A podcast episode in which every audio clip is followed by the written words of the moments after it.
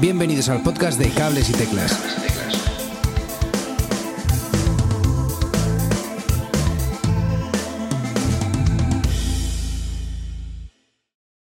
Muy buenas a todos y bienvenidos a un nuevo episodio de Cables y Teclas, ya sabéis, vuestro podcast semanal sobre, sobre música. Y en el episodio de hoy tenemos a Manu de Lepanto. ¿Qué tal, Manu? ¿Cómo estás? Pues encantado de estar aquí, la verdad. Muy guay. Qué guay, qué guay tenerte. Y tenemos por aquí también a Manu Marcos. ¿Qué tal, amigo? Muy buenas, pues volvemos otra temporada más con la primera entrevista del año. Bueno, del año, de la temporada. La primera de la temporada, sí, sí, sí. Eh, entre Manus anda el juego y a ver si no hay jaleo con, con, esto. y bueno, es que eh, Manu Carmona, el que fuera eh, componente de Casino y Cables Cruzados, eh, ahí está, eh, nos presenta Lepanto, que ya tiene en realidad dos EPs eh, publicados, El Duelo y Adicción, que se han ido presentando desde finales de 2020 y durante 2021, con un sonido pop, con un tinte folk y rock, no sé muy bien cómo, cómo encasillarlo, ahora, ahora hablamos de, eso, que el sonido es muy, muy diferente, dependiendo de, del tema que escuches. Y me mola mucho que Manu tiene una voz preciosísima y que las letras de Lepanto son como muy personales, hablando de temas muy cotidianos, digamos. Eh, Manu, no sé si nos quieres contar un poquillo cómo se forma Lepanto. Pues Lepanto se forma un poco por, por la necesidad y, sin pretensión en realidad. O sea, Lepanto no iba a ser Lepanto. Lepanto simplemente iba a ser una serie de canciones que a mí se me habían quedado en el, en el cajón a lo largo de los años y, y bueno, y decidí meterme en el estudio, empecé a grabarla y tal, y cuando ya tenía tres o cuatro, pues era como, pues a esto le podemos dar nombre, pues podemos sacarlo, ¿sabes? Fue así como poco a poco, uh -huh. un poco el rollo. Eh, y en cuanto al sonido, que, que, yo sé que no mola nada encasillarlo y tal, pero es que en tu caso se me hace especialmente difícil. Hay, hay temas como muy rockeros y temas muy, muy pop, ¿no? Uh -huh. Me alegro, me alegro por ello, me alegro que no me encasilla. Claro, claro. Precisamente porque yo llevo años con las distintas bandas con las que he estado un poco luchando contra esa historia de la etiqueta, no sé qué, porque en realidad por lo que, de lo que se trata de hacer las mejores canciones posibles y bueno, y una te llevarán al folk, otra te llevarán al pop, otra al rock, otra a la electrónica, otra a lo, a lo que sea. Uh -huh. Yo en ese sentido estoy, estoy muy abierto y creo que que es lo que me pida la canción, ¿no? Es, lo, es por donde tengo que tirar. Qué bueno. Oye, Manu, eh, decías que eh, se te habían quedado unas canciones eh, en el cajón. Y me gustaría, nos gustaría preguntarte cuánto crees que te has traído de cable cruzados y cuánto de casino. ¿Cuánto de influencia tú crees que, que, que ha habido ahí? Pues yo creo que, que, es un poco recíproco, ¿no? Porque cuando uno está en un proyecto siempre tratas de, de, dar lo mejor de ti, de aportar tu parte, pero siempre te empapas de algo de los demás. Entonces, por ejemplo, hay algunas canciones que sí que, eh, por ejemplo, que estaban pensadas para, para cables cruzados. Por ejemplo, Adicción es una de ellas. ¿vale? Mm. Adicción se gestó en 2015 cuando yo estaba con cables cruzados, pero por determinadas circunstancias se quedó en el cajón ahí y era como, bueno, algún día echaré mano de ella y tal a ver este tema. Con cables que ten, eh, cables digo con casino que tenía un sonido un poco como más rockero y tal pues parece que no encajaba no y, y, ha sido un poco así. Yo he ido creando a lo largo del tiempo lo que he considerado que se podía encajar y por supuesto que a mis compañeros les parecía bien y tal lo que no pues se ha quedado ahí aparcado. Uh -huh. la pregunta original no sé si te he contestado sí sí sí sí sí, claro. sí sí sí sí Sí, sí, sí, yo creo que sí. Eh, a mí me ha encantado Adicción, me ha flipado. Eh, me ha flipado Hazlo, que son así como dos de los temas más macarras ¿no? de, de, de, los que hemos escuchado.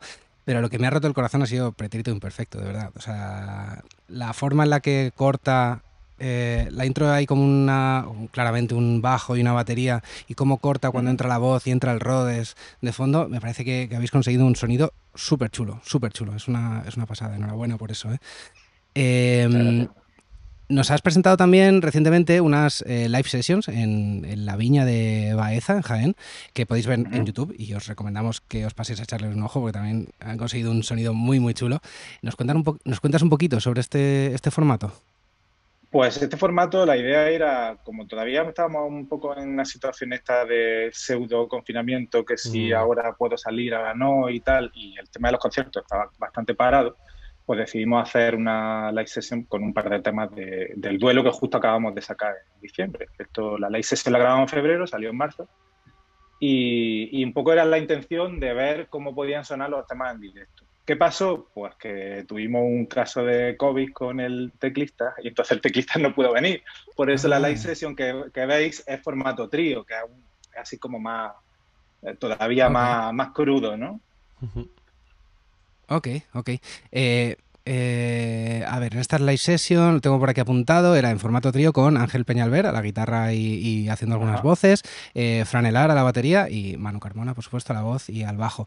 Eh, entonces, ¿en directo vais a mantener este formato trío o iréis con teclado también? ¿Cómo iréis? En, directo, la formación de directo está Pepe Atienza, que toca teclado y guitarra, y el que ha cambiado también ha sido Fran Elara. Pues Fran al final se ha caído un poco del proyecto por distintos proyectos que él tiene, que él está con historias de, vídeo y demás. Y se ha incorporado desde mayo, lleva con nosotros Borja. ¿Vale? Y ya lo conoceréis eh, próximamente en Madrid. No sé si estoy haciendo spoilers. Sí, sí, sí, un poco sí, un poco sí.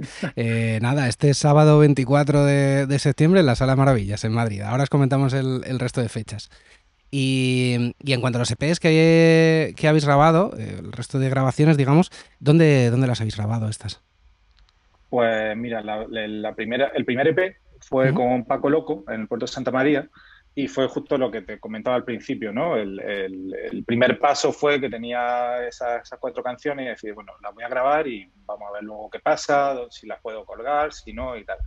Y una vez eh, hecho el primer EP con Paco, la intención que yo tenía era seguir grabando con Paco, pero nos pilló también la historia esta de ahora te cierro la provincia, ahora, ahora no puedo, ahora no sé qué, no sé cuánto. Y entonces era como muy complicado llegar de Almería hasta Cádiz, pues no estamos precisamente, estamos en Andalucía, pero estamos en el punto. Sí, sí, sí. Y, y surgió un poco la historia a través de Laureano de Clifford Records, que, con el que estoy sacando eh, los EPs surgió, me comentó el tema de Javi Valverde en Baeza, contacté con él y bueno, y, dio la casualidad de que un momento ahí de apertura de provincia, corre, vete a Baeza. Y fue un poco así, el duelo empezó por, por ahí, ¿no? Por, la historia de, la posibilidad de grabar en otro sitio que no me pillara tan lejos, que no se me cerrara la provincia y demás. Mm. O sea que ha sido un duelo contra el COVID en toda regla, ¿no? De remar, remar contra el COVID, madre mía. En contra el COVID. Sí, sí, sí, ¿Y qué tal la experiencia de grabar con unos y con otros? Pues muy diferente. La verdad es que con Paco muy guay, pero también te digo que al principio también estaba un poco cohibido, ¿no? Porque es Paco loco, o sea, grababa a, a, todo el indie, ¿no? En los 90 y en el 2000. Y con Javi no sé si por, proximidad o quizá por, no sé, pero tenía la sensación, y sigo teniendo la sensación de que me encuentro como muy cercano a él y que es un tipo muy, muy afable, muy, muy cercano con el que te sientes muy cómodo en el estudio. De hecho, eh, sigo, mi intención es seguir grabando con él, porque al final el resultado que hemos tenido con el duelo creo que ha estado muy guay y, y bueno, la intención es seguir con él, en principio. Qué guay, qué guay. Oye, yo voy a decirte el... Eh, bueno, todos los dos EPs me suenan brutales, pero el duelo me, ha encantado. Y quería preguntarte em, de las canciones en el momento en las que las tenías escritas al momento en las que las, eh, has grabado, eh, ¿han cambiado mucho? ¿O eres muy metódico de llegar y grabar lo que, lo que tenías en mente? soy bastante metódico en ese sentido. O sea, yo suelo llevar las maquetas como muy cerradas. Intento en casa llevarlo hasta el máximo en el que yo puedo, con los medios técnicos que tengo en casa y con, y con mi coco, hasta donde puedo llevarlo. Pero sí que es verdad que también entiendo que una vez que vas al estudio, eh, abro la puerta a que ese productor, en este caso Javi, mm. me, me dé ese feedback, ¿no? Porque creo que es enriquecedor. Seguramente habrá muchas cosas que ellos vean que nosotros nos vemos desde casa. Desde, tú lo tienes muy claro, pero a lo mejor hay un arreglo Ahí concretamente hubo un caso en San Martín, el final de San Martín, que el estribillo se repite dos veces y tal. Yo lo tenía como muy cerrado, muy estrofa, estribillo, no sé qué, no sé cuánto. Y Javi me propuso eso y al principio era como, ¿qué dices, tío? ¿Cómo voy a repetir el estribillo? Me voy a hacer un pesado. Pero, pero después, bueno, pues está claro que funcionó y quedó muy bien y, y sí, en definitiva, la idea de trabajar con alguien es que te aporte algo, ¿no? Y que siempre entre dos personas sume. No, claro, y cuando, cuando das con dos productores de, ese calibre, ¿cómo no te vas a dejar guiar, ¿no? Por, por, lo que te, por lo que te dicen. Eh, Paco luego tuvo, tuvimos la oportunidad de hablar con él en el podcast la temporada pasada y os dejaremos el, enlace en las, en las, notas para que le echéis un vistazo a esa, a esa entrevista. Eh, y la experiencia de grabar con Paco es un poco esa, ¿no? De, ir con un material, pero, pero bueno, a ver qué pasa allí. sí, además mm, Paco es muy de, de, a ver qué pasa en el momento. Por ejemplo, con Javi yo le mandé demos previas para que él fuera viendo el material y tal, pero Paco no quería demos. O sea, quería enfrentarse a eso. ¿Qué tienes? ¿Qué hacemos? Venga, era como todo como súper directo y súper intenso, ¿sabes? Entonces son dos maneras distintas de ver, la producción. Mm. Pero guay, ¿sabes? En cualquier caso, eh, son dos sonidos, dos EPs con dos sonidos distintos, pero creo que el resultado en, los dos es bastante guay. Sí, total, total. Oye, y están yendo también las cosas muy bien en YouTube, ¿no? Eh, tenéis, eh, aparte de las sesiones tarde que, de las que hablamos, hay unos videoclips muy, muy chulos, muy, muy chulos. Me han flipado. Eh, ¿De dónde salen estas ideas de los, de los videoclips? Pues mira, precisamente el artífice en parte de los videoclips es Fran, Fran que era ah, nuestro batería inicial. Yo contacté con Fran por el tema vídeo, pero claro, yo, yo ya lo conocía de hace años de aquí a Almería. Sabía que tocaba la batería y lo engañé para que se uniera al proyecto, pero al final él está metido en el, tema vídeo y, no se podía comprometer mucho. Pero, pero muy contento también y, te digo lo de lo mismo que con Javi Valverde, ¿no? que mientras pueda creo que voy a seguir colaborando con Frank haciendo cosas, vídeos, porque tiene una idea súper chula y mm. hacemos, entre los dos hacemos ahí un, un tándem muy, muy guay. Son súper originales, de verdad. Enhorabuena por los, por los videoclips porque me han un montón. Ya te digo. Y, bueno, se ve directamente en, la, en las visitas porque tenéis eh, un montón de ellas y siguen subiendo. Y eh, nos gustaría saber si creéis que hay alguna receta para que tenga buen movimiento en, en, YouTube estos vídeos. Pues no lo sé. Yo sinceramente si tuviera la receta la hubiera aplicado y igual ahora en vez de tener X visitas tendría X más 10.000, no lo sé. Pero bueno, en definitiva creo que hacer vídeos que sean llamativos y que tengan una historia que contar, ¿no? Que estén guay. Que no sea al final un poco lo de siempre, eh, que te digo el clásico acantilado y melenona, así, un poco la banda tocando. Igual meter elementos que llamen la atención y que diga, hostia, es el vídeo con donde está metido en una bañera con sangre. Hostia, eh, el que aparece haciendo no sé qué. Ese tipo de cosas al final yo mm. creo que son las que a todos nos llaman la atención cuando vemos algo. Claro, claro, el contenido. Qué bueno. Eh, vale, y nos gustaría hablar un poquito de, futuro. Em, porque habéis salido pues en, varias cositas por aquí y por allí, os han puesto varias veces de artista revelación, top 50 eh, de, grupos emergentes, participados en varios concursos y demás. ¿Y crees que todo esto eh, ayuda a dar visibilidad a la banda? Y, y, de todas estas cositas, ¿qué crees que es lo que más, más os ayuda? Pues yo creo que todo en general, ¿sabes? Yo creo que al final es un poco una bola en la que se, se retroalimentan eh, el estar en una lista, como el que la gente tener aquí visitas en YouTube, como el que alguien que te que comente este, esta misma entrevista, este podcast. Todo al final yo creo que suma y hace que, bueno que el boca a boca se origine. En este caso el, el dígito a dígito, ¿no? Con, los móviles más que el boca a boca. Total, total. Esa es. Aquí estamos también, eh, claro que sí, ayudando un poquito a, pasar la, palabra. Y ahora, ¿cuál crees que sería o cuál os haría ilusión que fuese el siguiente paso grande? Eh, no sé, salir en, Radio 3, alguna colaboración con alguien especial, tocar en alguna sala eh, que dices, aquí es, me, gustaría llegar en, en los próximos meses o así. Pues yo creo que Radio 3 es un objetivo muy, muy guay porque todos sabemos también que es una plataforma y es un, un escaparate, ¿no? El poder salir en Radio 3 y que un montón de gente te escuche.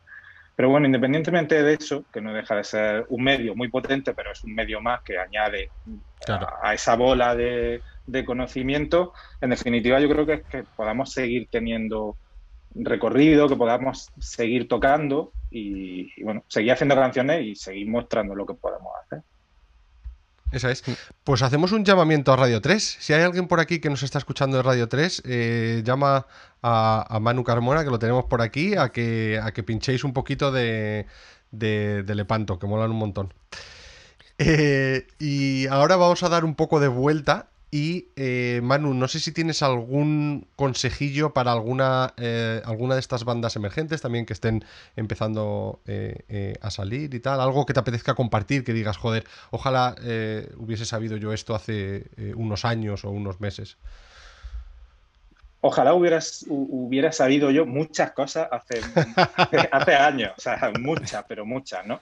Pero en definitiva yo creo que quizás lo más eh, lo más claro es que, no se dejen llevar muchas veces por, por lo que se lleva ahora, ahora se lleva este tipo de rollo y voy a hacer esto, voy a hacer lo otro, sino que huyan de determinadas cosas que les resulten familiares.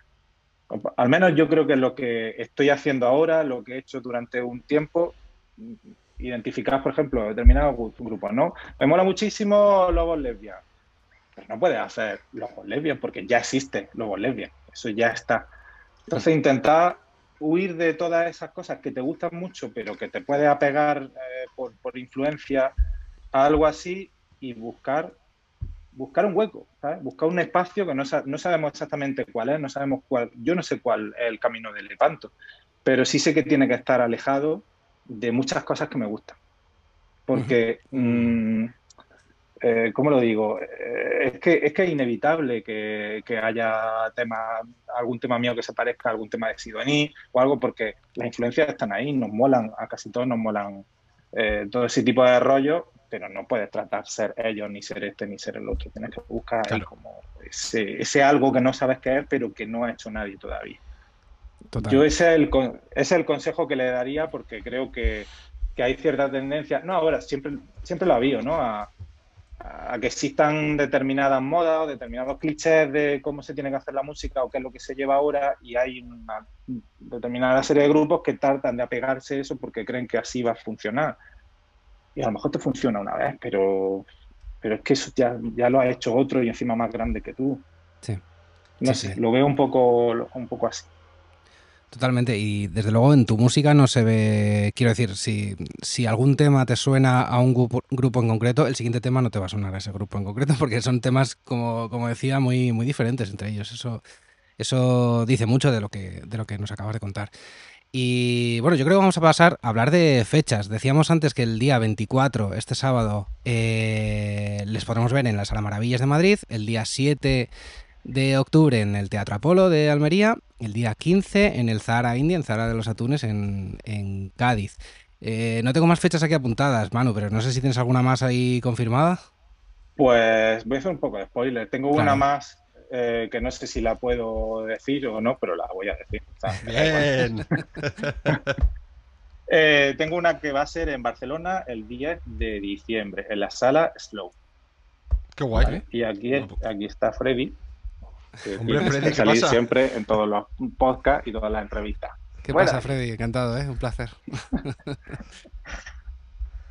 Eh, y estamos, estamos mirando alguna cosita más y bueno, ya iremos colgando en redes, pero de momento tenemos eso.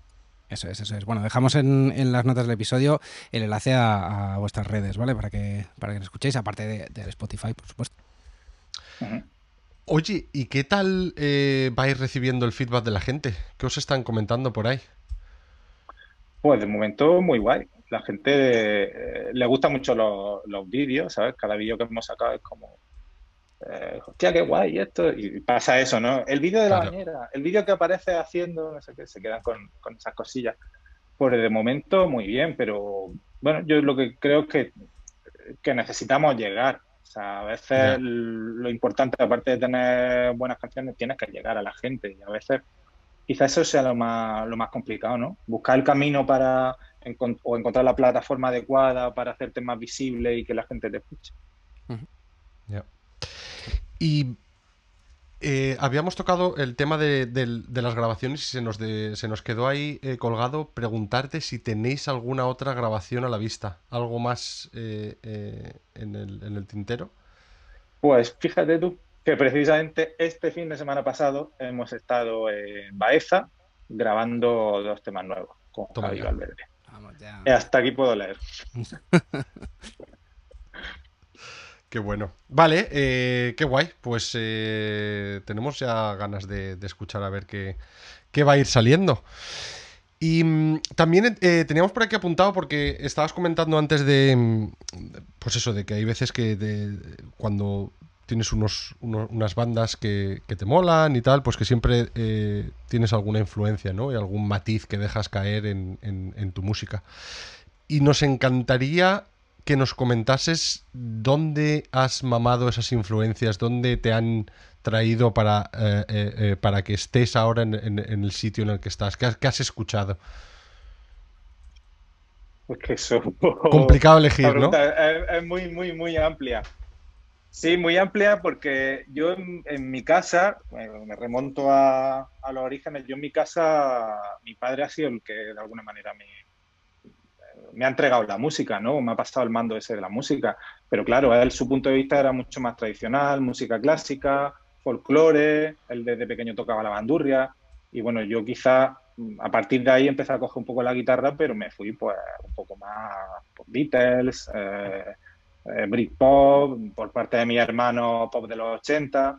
En fin, yo creo que a lo largo de, los años y tal todos tenemos un, un recorrido. Hay etapas en las que meten más, la cabeza en la música anglosajona, incluso en, el jazz o en el pop español. Yo creo que, es que al final es, un poco todo.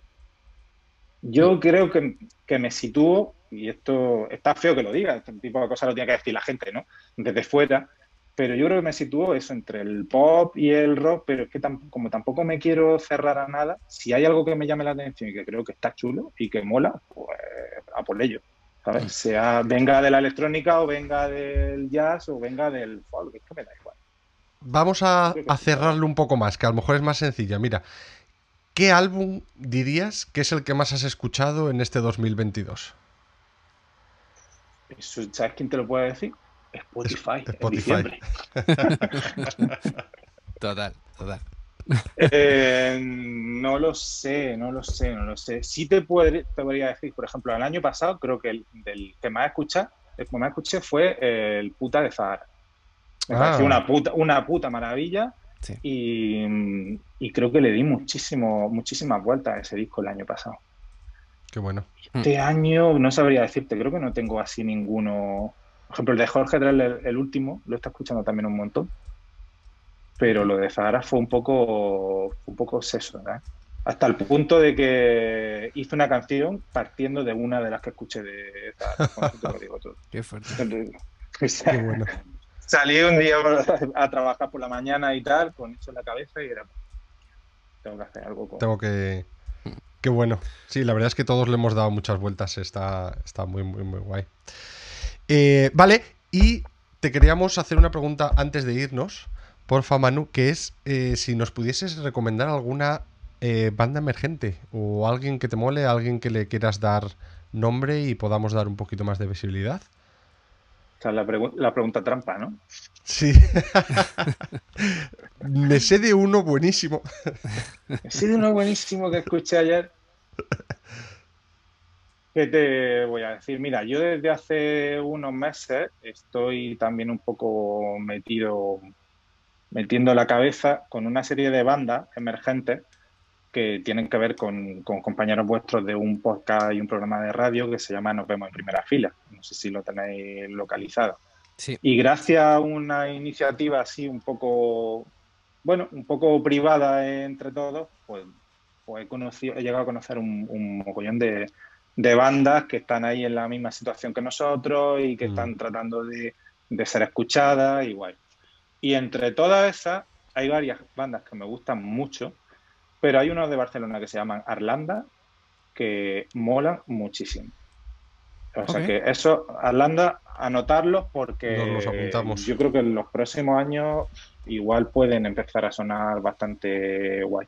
Porque creo que tienen canciones que lo que hacen lo llevan al, al- al máximo, ¿no? Y que está todo como muy bien cerrado y muy, muy bien empastado. A mí me gusta, me gusta mucho lo que están haciendo. Qué guay, qué guay. Joder, pues eh, anotadísimos, Arlanda. Sí. Y de esto de, de la gente de Nos Vemos en Primera Fila, Manu, algún día tendremos que, que hablar eh, largo y tendido sobre esto, a ver si conseguimos hablar con, con ellos y que alguien nos comente un poquillo sobre el, sobre el proyecto, Hecho. porque mola un montón, mola un montón. Más que, Sí, que hablemos nosotros, molará, molará hablar con ellos. Eh, Manu, pues eh, jo, ha sido un placer enorme hablar contigo. Eh, me da pena que, que acabemos ya el, el episodio, pero, pero me ha molado un montón eh, conocer tu música y, y hablar contigo por fin. Me ha molado muchísimo. Muchas gracias por venir por aquí. ¿eh? Oye, Muchas gracias a vosotros.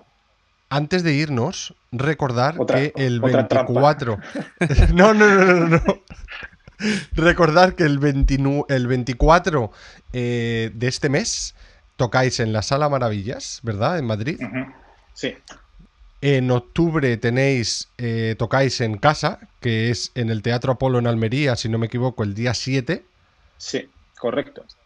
Y el 15 de mm, octubre también en el eh, Festival eh, Zahara Indie en Zahara de los Atunes, Cádiz, ¿correcto?